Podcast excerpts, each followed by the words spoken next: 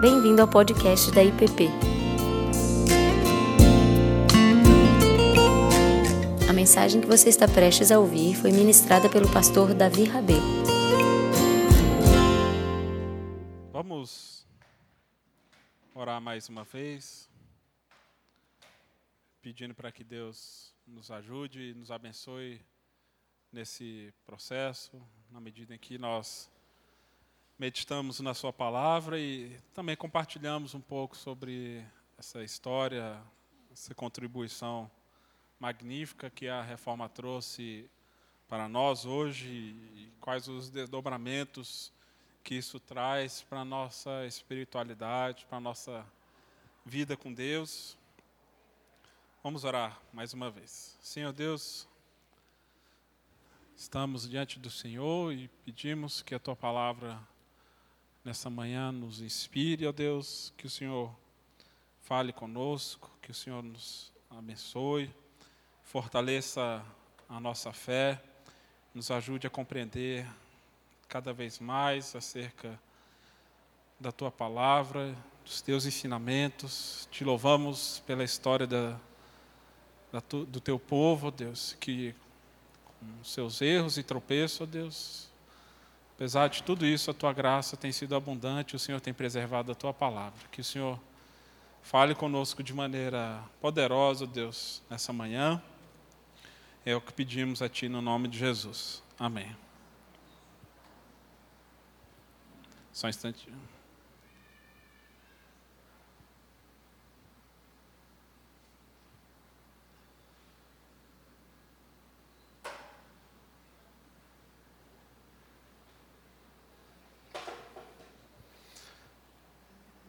Bom, gente, hoje nós estamos aqui na nossa terceira classe, terceira aula sobre esse tema, raízes que inspiram e transformam, pensando um pouco acerca da contribuição da reforma protestante, que hoje nós, esse ano, nós comemoramos aí os 500 anos, desde quando Lutero afixou nas portas da Catedral de Wittenberg as suas 95 teses Acho que vale ressaltar que essas teses, se você procurar na internet para ler, ainda são um pensamento muito é, inicial de Lutero nesse caminho de transformação. Ah, ele não estava ali simplesmente querendo quebrar tudo, chamando o pessoal para briga, querendo romper com a igreja, muito pelo contrário, estava chamando para um debate, para uma reflexão ah, mais profunda acerca dos temas que estava sendo abordado com relação às indulgências, ao papel da igreja, das escrituras, da tradição. E esse é o nosso intuito aqui, não é simplesmente é, botar tudo abaixo e negar o passado, aquilo que aconteceu, ah, mas continuar nessa busca do entendimento maior daquilo que a palavra de Deus acer, é, diz acerca das bases da nossa fé. E na primeira aula eu trouxe um pouco desse panorama e o contexto histórico da época, sobretudo como que se dava a espiritualidade medieval.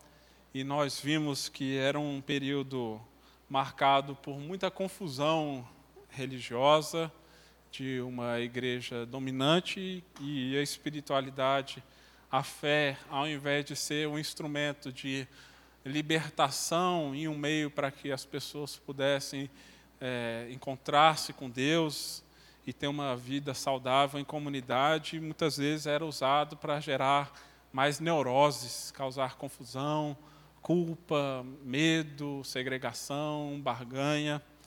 E, como eu disse, são questões que não foram apenas aqueles homens há 500 anos atrás ah, tiveram que lidar. Nós também precisamos lidar com essas questões e nessa busca de uma fé que seja autêntica, bíblica e sadia. E precisamos também pensar o quanto muitas vezes também aquilo que nós fazemos também não está incitando mais essas neuroses do que simplesmente ajudando as pessoas a se reconectarem com o Senhor. E na semana passada o pastor Ricardo trouxe também uma introdução falando sobre uma outra abordagem para esse tema, colocando como que os reformadores lidaram com o tema da espiritualidade e algumas tensões e possibilidades que surgem a partir disso, é, mostrando que era esses homens buscavam uma fé que fosse é, muito além do sentimentalismo e por isso até determinado período tinham uma certa resistência a, a ênfase nas disciplinas espirituais como, como formas místicas de, de se aprofundar na fé, é, rejeitando toda forma de sentimentalismo que não levasse em conta a razão, o entendimento, o intelecto.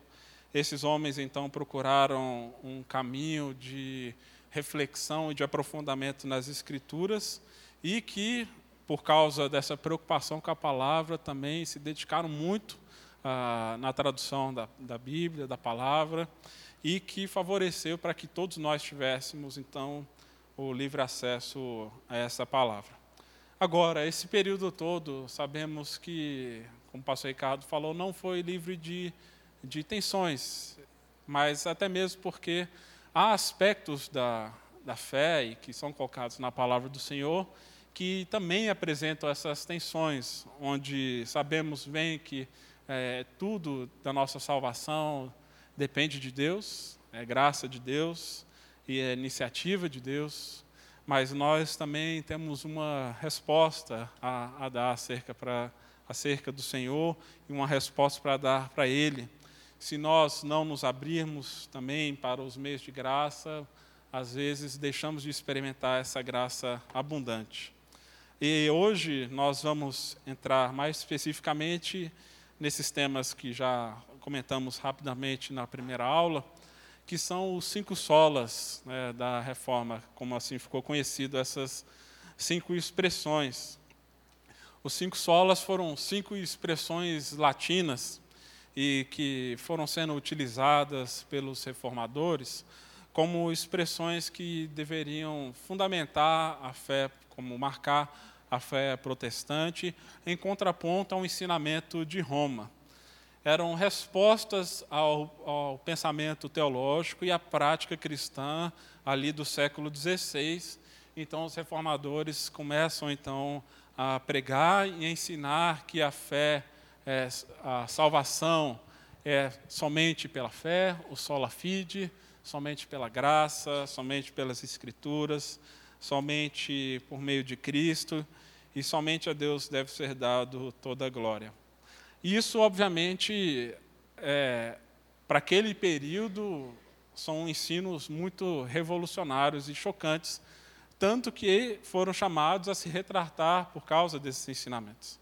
Coisas que hoje para nós talvez sejam muito básicas, porque nós ouvimos desde pequeno, ou aqueles que cresceram na igreja, é, ouvem isso já há muito tempo, né, que a, a salvação é pela fé somente, é pela graça somente, nós compreendemos através das Escrituras somente.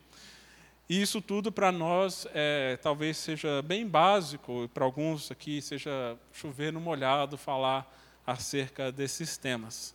Mas que para aqueles homens representou uma mudança enorme no pensamento e na, na maneira também como lidariam então ah, com o Senhor, como que ensinariam a palavra dele e que ajudariam o povo então a ler de outra maneira e compreender de outra maneira a salvação e a relação com o Senhor.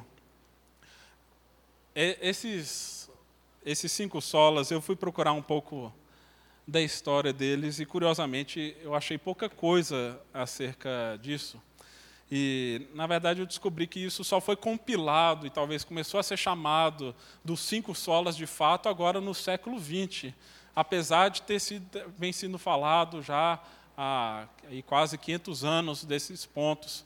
Mas apenas ali na década de 90 teve uma assembleia que redigiu a Declaração de Cambridge, que coloca esses cinco solas como cinco pontos fundamentais para a reforma protestante.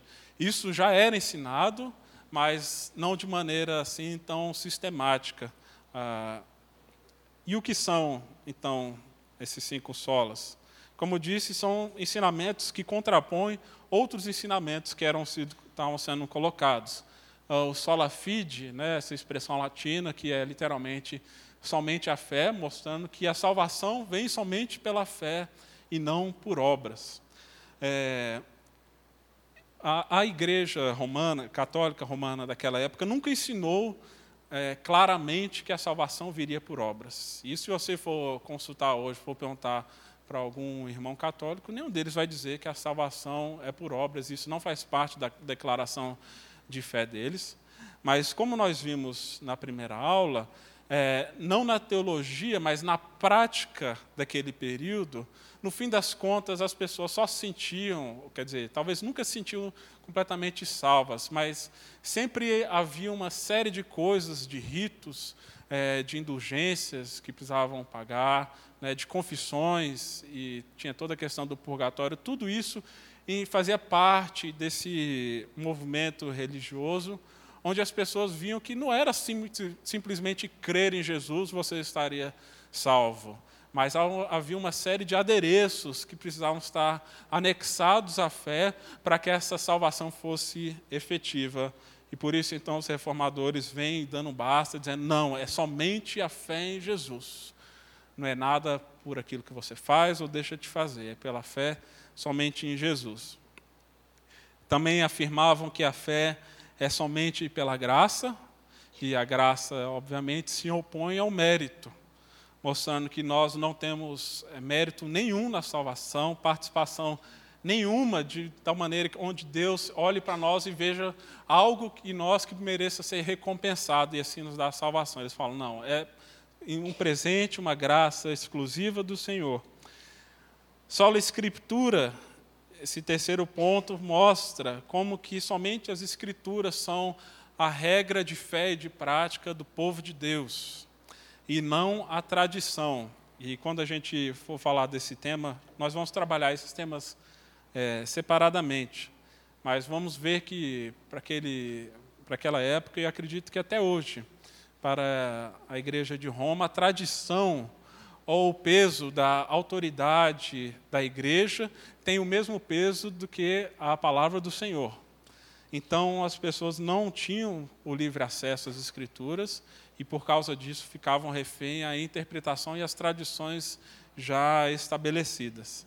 E então os reformadores entenderam que era fundamental que cada cristão tivesse acesso à palavra do Senhor e que eles deveriam ler, interpretar as escrituras não é, não se trata de uma livre interpretação das escrituras, eles nunca negaram o valor e importância da tradição, mas eles não colocavam isso em pé de igualdade. É isso que esse ponto se refere.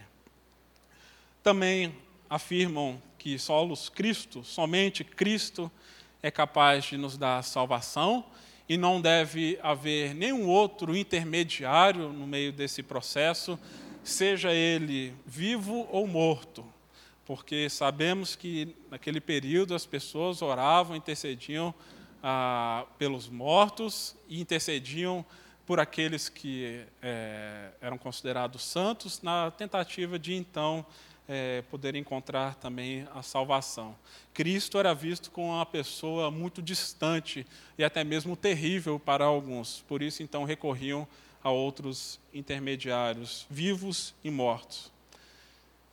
E o resultado disso tudo é que somente a Deus merece a glória, o louvor e a honra por essa obra que Ele mesmo está realizando. E essa glória Deus não divide com ninguém, não divide com a igreja, não divide com os homens santos que já houveram.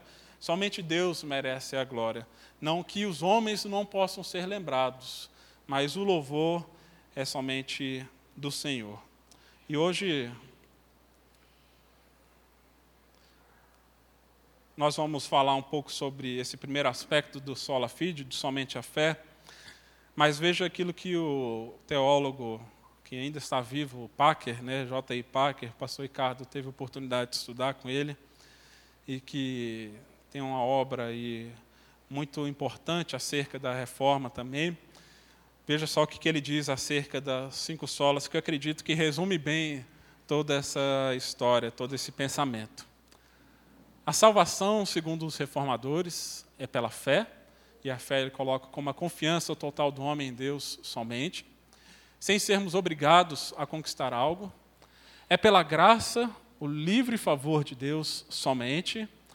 E por, é por meio de Cristo, o Deus homem somente, sem ter a necessidade ou espaço para outro agente mediador, seja um bispo, um santo ou uma virgem.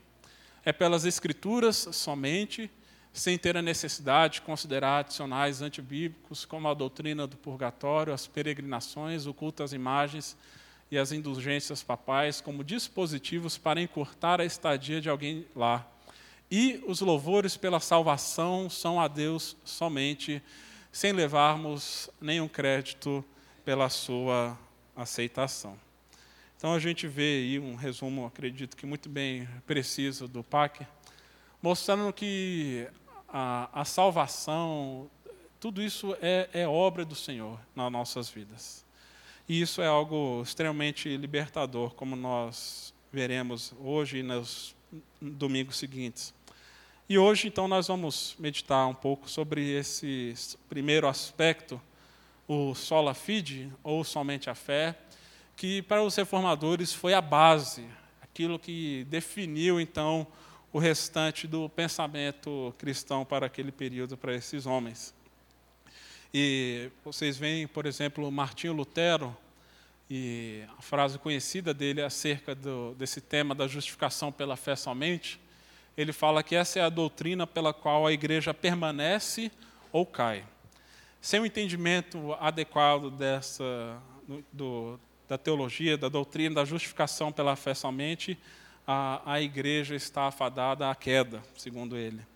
João Calvino, também, o reformador é, francês, diz que esse é o principal ponto de apoio sobre o qual articula a religião.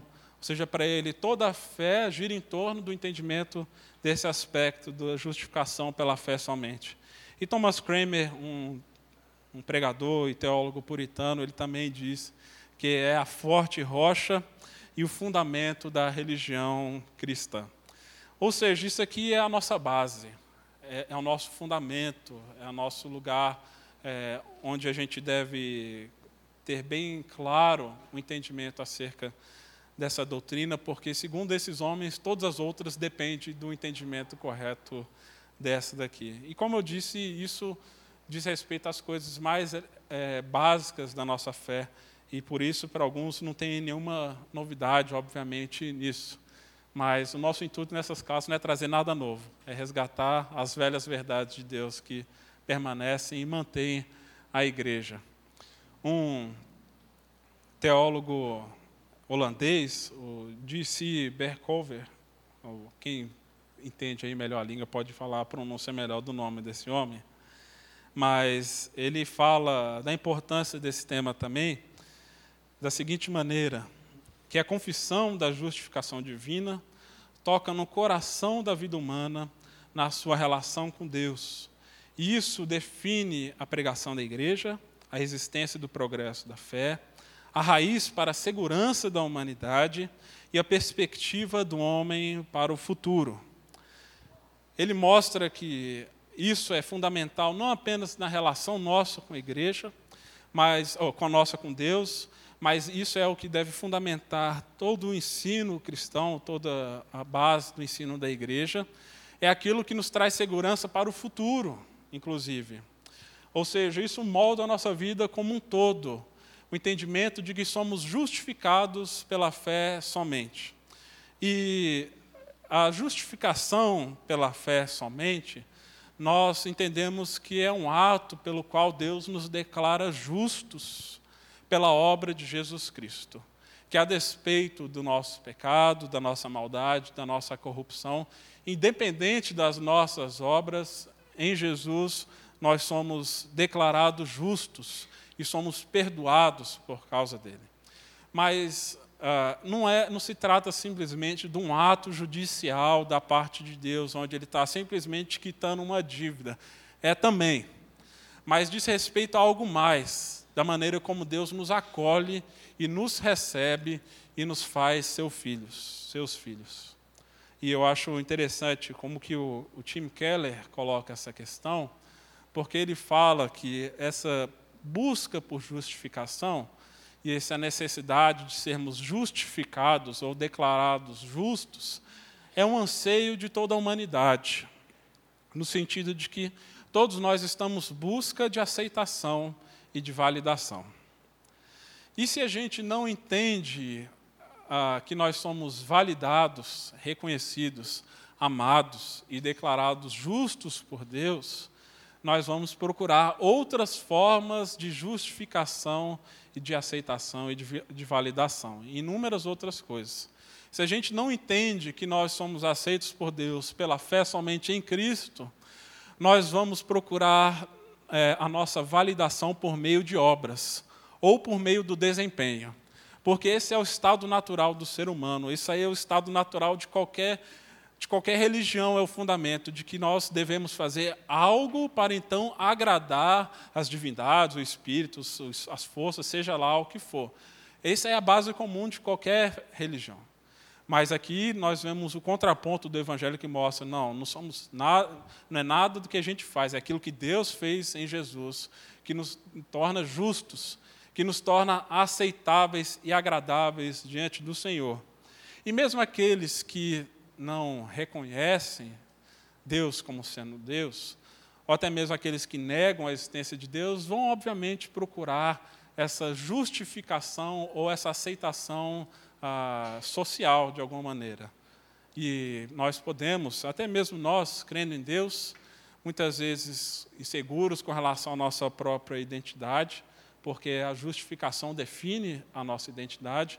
Quando isso não está bem claro, nós vamos procurar essa validação por meio das obras de trabalho, ou através de obras religiosas, obras de caridade, através de, de um desempenho acadêmico, através de uma função, de um cargo, através dos filhos. Nós vamos procurando ser validados e aceitos e corremos o risco de tentar construir a nossa identidade em torno dessas coisas. Obviamente, isso tudo é bom, é importante na nossa vida, mas não é isso que nos define não são as nossas obras que nos definem. As nossas obras são definidas por aquilo que nós cremos em Jesus Cristo. E isso que nos define, é Ele que dá para nós um sentido, então, para nós construirmos a nossa identidade. E esse era um ponto é, importante para os reformadores, porque eles estavam constantemente lidando com esses dois temas, e que esses dois temas precedem o tema da justificação. Primeiro deles, o pecado humano que é universal, ou seja, todos nós estamos sujeitos e debaixo da maldição do pecado, e também com relação ao julgamento divino, que no entendimento deles é inescapável, todos nós ah, vamos enfrentar de uma maneira ou de outra. E aqui alguns textos né, que foram muito importantes para o desenvolvimento desse tema, que principalmente o, o livro de Romanos para Lutero, né, foi o livro que ajudou ele a dar esse clique, esse start, essa virada na página. E Romanos nos ajuda a compreender bem essas questões. Se a gente vê aí em Romanos 3, de 10 a 12, textos bem conhecidos nossos, que nos diz que não há um justo sequer, não há um justo nenhum sequer. Não há quem entenda, não há quem busque a Deus. Todos se extraviaram, a uma se fizeram inúteis, e não há quem faça o bem, e não há nenhum sequer. E aí, Romanos 3, 23, que até nós recitamos aqui com as nossas crianças, alguns um tempo atrás, pois todos pecaram e carecem da glória de Deus. Para eles é muito claro e talvez a nossa sociedade já tenha perdido isso, essa consciência do pecado. Ah, para eles é muito claro que todos nós estamos manchados pelo pecado, e isso afeta todas as áreas da nossa vida, e que se não for por uma ação divina, nós jamais seremos capazes de buscar o Senhor. Então, para eles, qualquer iniciativa que a gente tenha, ou qualquer mesmo qualquer ato, ou qualquer abertura que nós possamos dar a Deus, isso vem do Senhor, porque o nosso estado natural é de rebelião. E eu acredito que isso uh, de certa forma, está se perdendo, porque em nossa sociedade nós vemos que, no fundo, as pessoas acham que não são tão más assim. No fundo, é, é o sistema que corrompe, é a criação, é, é a sociedade, são, é o governo, é a política, mas no fundo, no fundo, eu sou uma pessoa boa. No fundo, meus filhos são santos. Aí eles têm apenas alguns momentos assim de birra e tal, que eles vão para frente do púlpito, no meio do culto, essas coisas desse tipo. Mas é, a gente sabe é, que a palavra de Deus mostra o contrário, que nosso coração precisa desesperadamente dessa redenção, dessa transformação divina. E para eles não tem um justo sequer, eles ah, reafirmam essas palavras de Romanos como algo fundamental para nós entendermos a nossa condição natural sem Deus. Ninguém é justo por si só, ninguém pratica um ato de justiça por si só, algum ato de bondade, e ninguém busca Deus por si só. E por causa disso, Paulo vai dizer, também em Romanos 3, nos versos anteriores, na verdade, ele fala que, mas se a nossa injustiça traz lume à justiça de Deus, que diremos? Porventura, será Deus injusto por aplicar a sua ira? Falo como homem, certo que não. Do contrário, como julgará Deus o mundo? E se por causa da minha mentira fico em relevo a verdade de Deus para a sua glória? Porque sou ainda eu condenado como pecador? E por que não dizemos, como alguns caluniosamente afirmam, afirmam o que fazemos? Pratiquemos males para que venham bens a condenação destes é justa. Então, Paulo, ao desenvolver esse tema, ele fala que Deus demonstrar a sua justiça, sem considerar a sua graça e misericórdia, significa trazer condenação para aqueles que vivem na injustiça. Para aqueles que convivem e praticam toda sorte de males sem reconhecer nisso um mal por si só, Paulo fala a condenação destes é justa. No entanto, se nós olharmos para a nossa condição, nós veremos que estamos todos nesse bolo. E que a condenação de Deus para nós também seria justa. É, se não fosse esse ato de Deus em Jesus Cristo de então assumir sobre si a pena pelos nossos pecados. E Lutero, que sempre odiou esse tema da justiça de Deus, porque sempre via como um ato condenatório, a partir do entendimento ah, da graça e do amor de Jesus Cristo, né, de que o justo viverá pela fé, ou de que somos justificados pela fé, nós podemos entender que em Jesus nós somos declarados justos por causa dos seus méritos, não dos nossos. E por causa disso, a condenação não está mais sobre nós ou sobre aqueles que creem que creem e confessam o seu nome. Isso traz é, para nós e para eles é, um senso de libertação tremenda, como nós podemos ver ah, aqui em Romanos 3, 21 a 22, quando a palavra de Deus nos diz: Mas agora, sem lei, se manifestou a justiça de Deus, testemunhada pela lei e pelos profetas a justiça de Deus mediante a fé em Jesus, Cristo para todos e sobre todos os que creem. Então, para todos aqueles que creem em Jesus, a justiça de Deus se manifesta na libertação. E nesse ato onde Deus não apenas nos perdoa, mas nos traz então para um novo relacionamento, onde as nossas maldições são lançadas em Jesus e as bênçãos conquistadas por Jesus são lançadas a nós. Jesus é declarado como maldito na cruz. Ele sofre sobre si toda a ira de Deus, a condenação pelo pecado do Senhor. Mas por causa disso, nós podemos receber aquilo que é de Jesus: o título de justo, o título de filhos de Deus e a adoção como filhos de Deus, e receber então as recompensas uh, de sermos filhos de Deus. E Calvino, acredito que coloca isso de uma maneira muito bonita nas suas institutas, quando ele diz: Cristo dado a nós pela bondade de Deus é apreendido e adquirido pela fé. O que significa que obtemos, em particular, um benefício duplo. Primeiro, sermos reconciliados pela retidão de Cristo. Deus se, Deus se torna, ao invés de um juiz, um pai generoso. E segundo, ao ser santificados pelo seu Espírito, nós aspiramos à integridade e pureza na vida. Por causa da justificação em Jesus, nós podemos agora ter Deus não mais como um juiz, mas como um pai. Isso que significa a justificação. É mais, muito mais do que um ato judicial, onde Deus estabelece ali num tribunal aqueles que são, estão condenados, aqueles que estão salvos, mas é um ato onde Deus nos abraça, aqueles que creem em seu nome e diz agora, vocês são meus filhos amados, em quem tenho todo o meu prazer. Ele não nos olha mais na ótica da nossa condição natural, como seres completamente perdidos e manchados pelo pecado. Ele nos olha agora através do sangue de Jesus e nos vê como justos. E por causa disso ele pode nos abraçar.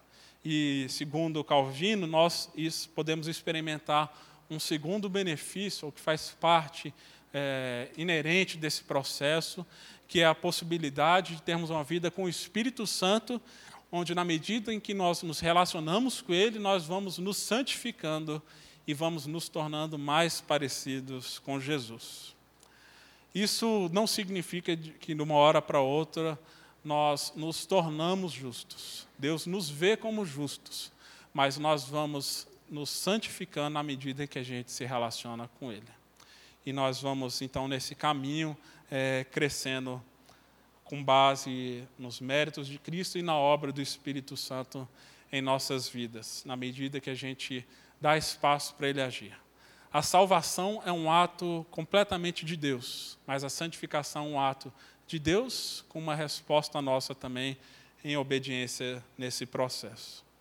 E Lutero, num livro chamado Da Liberdade Cristã, ele usa uma alegoria, uma ilustração para demonstrar essa realidade que eu acredito que é muito oportuna.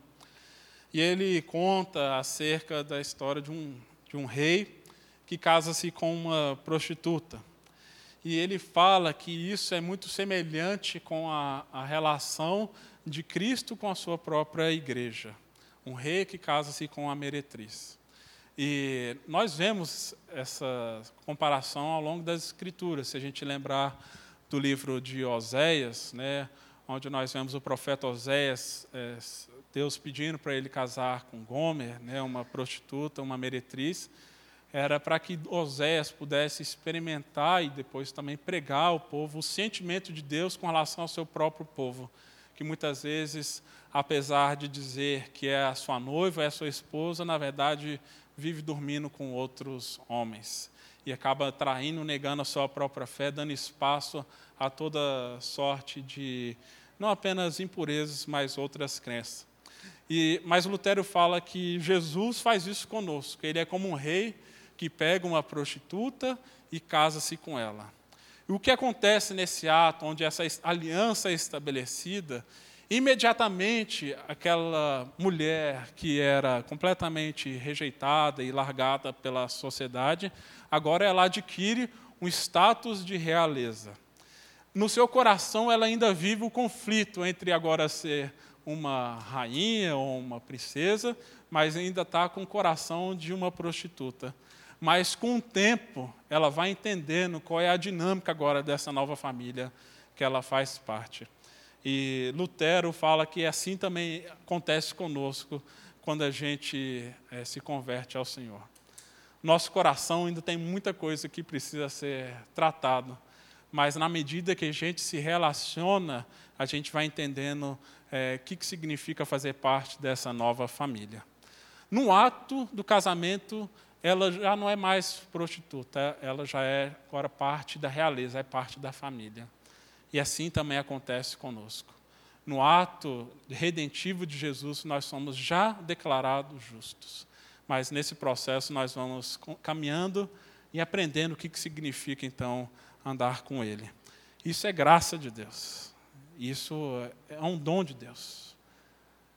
Ele não viu algo em nós que merecesse, ou algo que pudesse ver em nós, assim, simplesmente algo que o atraísse, mas é pela graça dele. E Deus viu isso através de Jesus. Essa história, na verdade, me lembrou vários filmes que tem aí na sessão da tarde, né? É, Diário de uma Princesa, Uma Linda Mulher, que vai nessa dinâmica também, da menina que, de repente, percebe que não é mais uma menina, uma prostituta, mas agora faz parte de uma família real. Nós fazemos parte agora da família real de Deus, do reino de Deus, por causa da justificação. E o catecismo de Heidelberg coloca isso da seguinte maneira, e eu acho extraordinário essa declaração desse catecismo que diz: Como que você é justo para com Deus? E ele responde o catecismo só pela fé em Jesus Cristo. Mesmo que me acuse a consciência de haver pecado gravemente contra todos os mandamentos de Deus e de não haver jamais guardado qualquer deles, e mesmo que eu esteja ainda inclinado a todo pecado, não obstante, sem merecer de forma alguma, só pela sua graça, Deus me assegura e acredita em mim a perfeita expiação, justiça e santidade em Cristo, como se eu, eu como se eu é um erro aí, como se eu nunca houvesse pecado ou sido pecador como se tivesse sido perfeitamente obediente, como Cristo foi obediente por mim.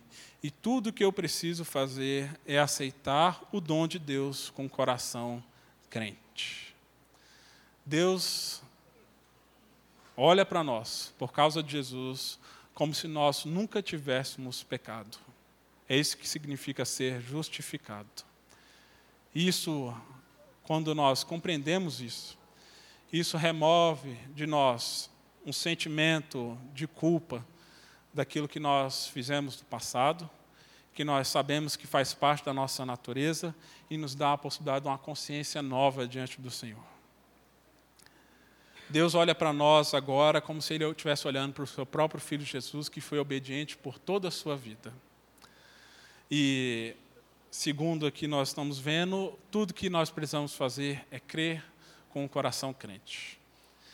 E talvez um questionamento que sempre foi levantado ao longo de toda a história e que sempre os protestantes foram acusados também, é do perigo de você afirmar essas coisas, porque você coloca, olha, Deus está te olhando agora como se estivesse olhando para Jesus. Você não precisa fazer nada, é tudo graça, é presente de Deus. Né? Isso é muito perigoso você ensinar. Né? E é perigoso a gente ensinar essas coisas, mas é aquilo que a palavra de Deus nos ensina. Agora, tendo o entendimento correto disso, eu acredito que nós não queremos ser levados para então uma prática desenfreada, consciente e intencional do pecado. Porque isso Paulo lidou lá quando escreve a carta aos Coríntios, quando esses irmãos percebem a grandeza da graça e desse ato de Deus, eles então começam a falar: vamos pecar então à vontade, porque já que Deus perdoou, Deus já resolveu essa questão, vamos pecar para que a graça dele se aumente e se renove mais sobre nós. E eu acredito que, em muitos casos, isso de fato tem acontecido nos nossos dias. Não por aquilo que os reformadores ou pelo que a história ensinou, mas muitas vezes a gente toma proveito disso para um uso inapropriado da nossa própria fé e da nossa relação com Deus como Pai. É, a gente como Pai, é, e por mais que a gente é pecador, a gente nunca quer que nossos filhos obedeçam é, simplesmente pelo medo, medo de ser castigado ou disciplinado. A gente quer uma relação de afeto, de amor de confiança. Óbvio que existe o lugar da disciplina, da correção, isso tudo acontece, inclusive na nossa relação com Deus. Mas eu creio que essa não deve ser a nossa motivação. E a gente achar que se a gente fizer, vai ser, nós seremos castigados por Deus. Deus quer que obedecemos porque o amamos. E essa questão das obras se torna um desafio para nós. A gente entender isso de maneira apropriada. E eu acredito que até mesmo os reformadores tiveram alguma luta com isso. Por exemplo, se a gente olhar para o livro de Tiago, que é um livro que enfatiza muito a questão das obras, como tem essa passagem conhecida, quando ele diz: Meus irmãos, qual é o proveito se alguém disser que tem fé, mas não tiver obras, pode acaso semelhante fé salvá-lo? Ou então, até mesmo quando Jesus diz, né, em Mateus 7, verso 21, nem todo que me diz Senhor, Senhor, entrará no reino dos céus, mas aquele que faz a vontade do meu Pai que estás nos céus. E em determinado momento a gente pode até se perguntar: será que aqui não está sendo ensinado que então nós somos salvos pelas obras? Né? Como é que pode se relacionar essas duas realidades? Né? Lutero até mesmo chegou a chamar ah, no seu comentário do livro de Tiago como uma carta de palha. É, Lutero tinha uma certa dificuldade de entender isso, como se isso, de alguma maneira, colocasse-se em oposição aos ensinamentos de Paulo.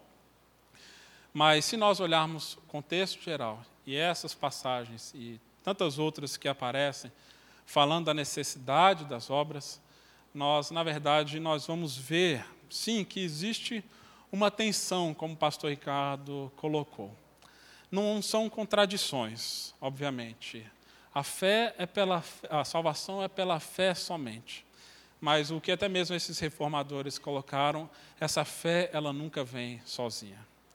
Uma vez nós entendendo que nós somos parte dessa família real, o processo natural, na medida em que nos relacionarmos, é adotarmos então a vida, o comportamento, os valores dessa nova família e deixando essa antiga vida. E se alguém diz que conheceu a Jesus, e é aquilo que Jesus está dizendo aqui, mas ainda vive como se estivesse vivendo a vida do passado, talvez esse ainda não entendeu aquilo que Deus está fazendo, ainda não entendeu que faz parte dessa nova família. Então, o que nós vemos em Efésios, Paulo colocar, e eu acho, acredito que nos ajuda nisso, ele fala que pela graça sois salvos mediante a fé. Isto não vem de vós, é um dom de Deus, não de obras, para que ninguém se glorie, ou seja, não tem obra nenhuma que possa merecer alcançar a salvação, pois somos feitura dele, criados em Jesus Cristo para as boas obras, as quais Deus de antemão preparou para que andássemos nelas. A fé e a salvação são dons de Deus, é o que Paulo está colocando. Se você diz que crê, é porque Deus colocou isso no seu coração. Mas ele está dizendo que nós somos criados para as boas obras. Não somos salvos pelas boas obras, mas somos salvos para as boas obras. Nós somos salvos para experimentar uma nova vida em Jesus, e isso implica, sim, necessariamente em santificação, transformação conversão dos valores, conversão dos afetos, conversão das práticas e dos relacionamentos. É, não se trata de uma moeda de troca onde nós vamos, de alguma maneira, tentar barganhar com Deus. Já foi resolvido, o preço já foi pago. Mas agora, a gente entendendo isso, nós podemos sim é, experimentar uma nova vida com Deus. Ele nos declara que somos justos pelos méritos de Cristo mas uma vez sendo declarados justos pela fé somente, somos chamados sim para as boas obras. E essa é uma realidade. Nós vamos falar um pouco mais sobre essas questões, algumas dessas tensões, que a gente nunca pode olhar de maneira separada. Não olhar o sola fide ou somente a fé como uma licença para pecar. Isso significa negar tudo aquilo que os reformadores ensinaram e se tinha algo que esses homens levavam a sério era a santidade, o pecado. Tanto é que viviam atormentados por causa disso. Lutero era, segundo alguns, um homem extremamente devoto que orava aí quatro horas por dia e tinha toda forma de prática religiosa para tentar aplacar a sua consciência por causa da consciência do seu próprio pecado. Mas uma vez entendendo que é só pela fé isso pôde experimentar então uma nova vida, experimentar paz com Deus, porque segundo Romanos, uma vez justificados, temos paz com Deus. Mas essa paz com Deus não é, não se trata, nunca foi de uma licença para vivermos de qualquer maneira, como se as obras ou a nossa obediência, a santidade não tivesse qualquer relevância. Elas têm, mas elas têm o lugar certo. E à medida que a gente se relaciona com Deus e recebe essa obra, a gente vai dar valor para essas coisas. Não para que a gente tente, de alguma, de alguma maneira, negociar algo com Deus. Ó oh, Deus, viu aí? Estou até sendo fiel aí na regularidade do culto, nos dízimos e tal. Não se trata nada disso. Mas quando a gente tem essa consciência de, daquilo que Deus fez por nós, essas outras coisas tomam uma nova dimensão em nossas vidas. Meu desejo é que Deus nos ajude a compreender cada vez mais aquilo que Deus fez por nós, para que possamos responder adequadamente a essa grande obra, essa grande salvação. E nós temos aí algum tempo para perguntas ou colocações, se alguém deseja comentar, questionar, perguntar algo, temos um tempo aí. Só pedimos para que fale ao microfone, quem for comentar.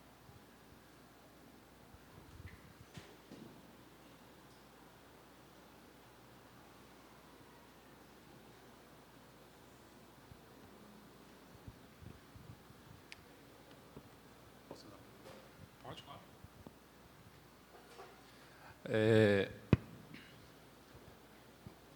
Paulo fala em Efésios que nós somos salvos pela graça.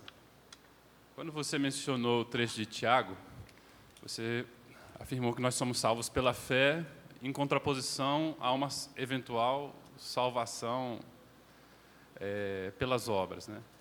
A pergunta pode parecer boba, mas acho que vem de uma necessidade minha de deixar claro, talvez de forma sistemática, essa distinção entre os conceitos. Que a gente fala de forma é, é, até às vezes indiscriminado, nós somos salvos pela graça, nós somos salvos pela fé, afinal, nós somos salvos pelas duas coisas, são conceitos. Oh, é, qual é o, é o papel de, de cada uma nesse, nesse processo?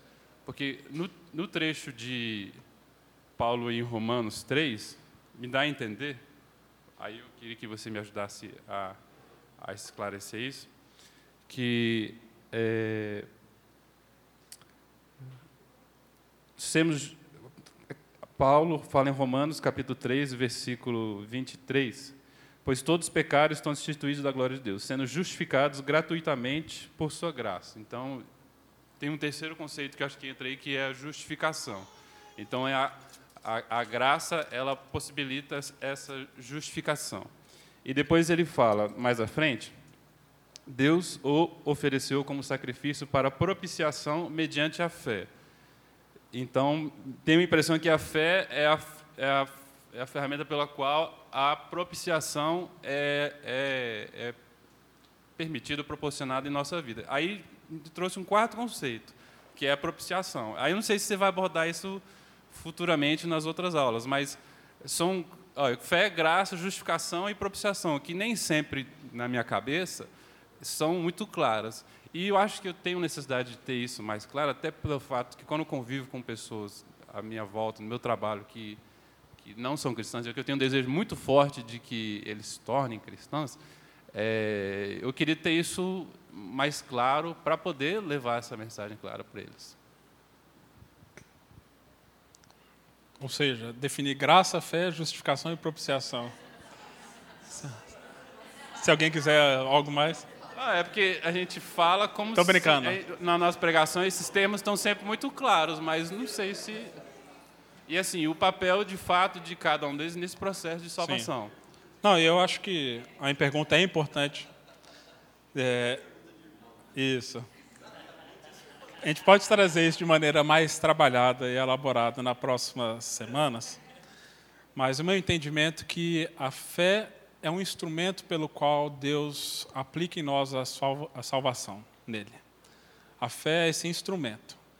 É um dom também, ou seja, é resultado da graça Graça é um favor imerecido do Senhor, no qual possibilita essa justificação, que é esse ato de Deus de nos declarar justos por causa da obra de Jesus, que nos perdoa dos seus pecados, nos dá uma nova consciência e nos adota como seus filhos, certo?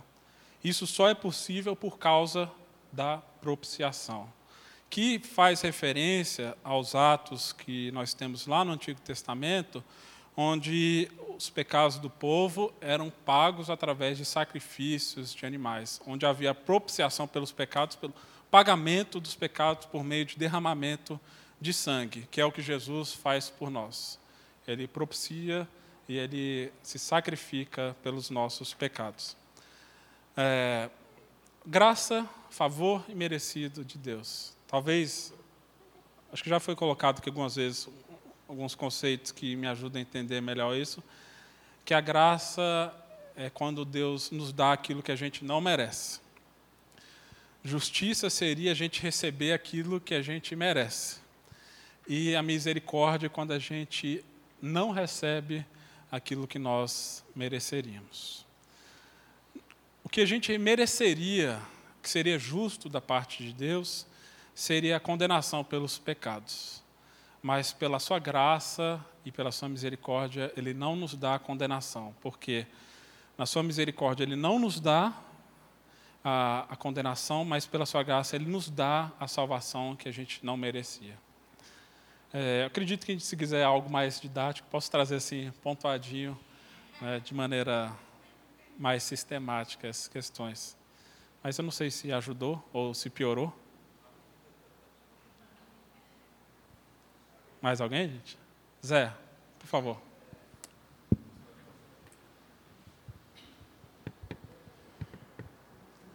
É, eu queria só é, colocar, né, e assim para que você também pudesse, se você quiser desenvolver, achar oportuno, a, a, o caráter, é, a justificação, sob o ponto de vista da dupla imputação, ou seja, a, Perdão, não entendi. a, a dupla imputação da justificação, ou seja, no sentido de que os nossos pecados foram é, castigados em Jesus, né? ou seja, nós já tivemos o perdão dos nossos pecados mediante o sacrifício de Jesus, que assumiu né, o, o, os nossos pecados. E a outra, outro aspecto é que a justiça perfeita de Jesus nos foi creditada. Então, essa justificação teria essa, essa, esses dois aspectos, né? que os nossos pecados foram é, suportados por Jesus na cruz e a justiça perfeita do Filho de Deus nos foi creditada. Bom, eu acho que você já falou tudo o que tinha que falar desse, dessa dupla imputação. Eu acredito que é isso mesmo, que na justificação nós vemos essa troca de papéis. Jesus assume o nosso lugar e Deus nos recebe como se estivesse recebendo o próprio Jesus. Tudo que era nosso é jogado em Jesus, e ele foi feito pecado, e ele foi condenado, e ele está debaixo da ira e da condenação de Deus, ele morre, a nossa morte, e experimenta, eu acredito que as dores infernais, até mesmo no seu próprio corpo, para que nós não precisássemos experimentar isso.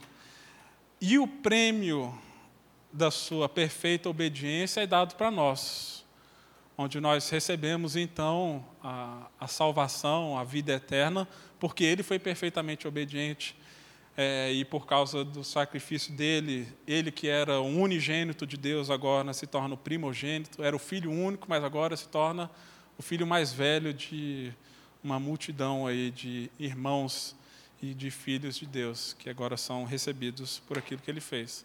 Mas eu acho que você colocou bem, de maneira bem resumida. Na cruz tem essa troca de papéis. O que é nosso passa a ser de Jesus e aquilo que é de Jesus, as suas bênçãos são colocadas em nós. Davi, é, eu acho que a gente precisa pensar um pouco, por causa da nossa cultura, não deixar contaminar a graça pelo nosso conceito secular de graça. nós, como brasileiros, gostamos de desconto. E tudo que é de graça é baratinho, perde inclusive o valor. À medida em que eu me conscientizo de que isso que me foi dado de graça custou caríssimo, eu trato de outra forma. Eu considero de outra forma. E não por acaso é somente a Ele glória. Esse é um preço altíssimo. Por isso que quando alguém questiona como que eu vou viver é, essa liberdade, se eu já estou justificada, eu não preciso me sentir culpada, eu não preciso disso, não preciso daquilo. À medida em que eu tenho consciência dessa graça caríssima, eu vivo de outra forma, porque já não sou eu que vivo, é essa pessoa que pagou por mim. Sem dúvida. É, eu não vou entrar nesse assunto não, porque esse é assunto para a próxima aula, onde nós falaremos sobre só a graça, só a graça e o Bonhoeffer trabalhou muito essa questão da graça barata, né? E a gente vai conversar um pouco sobre isso, né? Essa tensão também que a gente vive da, da graça com a obediência e como que nós podemos lidar com esses temas. Mais alguém?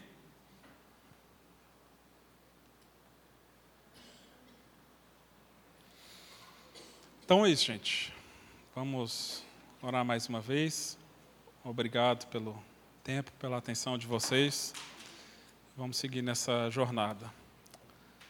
Pai amado, quero agradecer por essas dádivas tão grandes que o Senhor nos concedeu. Da justificação em Jesus, pela, por meio da fé, por meio da confiança, Deus, apenas na Sua obra, Deus, nós somos salvos. Isso não é nosso, não vem de nós, ó Deus, é uma dádiva tremenda do Senhor, um presente. Nos ajude, ó Deus, a compreender, Deus, essas realidades e responder a elas com louvor, com gratidão, com alegria, Deus, mas também com reverência, com temor, ó Pai, com santidade, ó Pai. Abençoe-nos como teu povo, na medida que a gente vai deixando esse coração, ó Deus, prostituído para trás, ó Deus. Mas salvos, ó Deus, e lavados em Jesus, para que possamos ter o coração cada vez mais parecido, ó Deus, com o Mestre Jesus. Que oramos a Ti, no nome dele, amém, Pai. Você acabou de ouvir o podcast da IPP. Para saber mais, acesse nossa página em www.ippdf.com.br.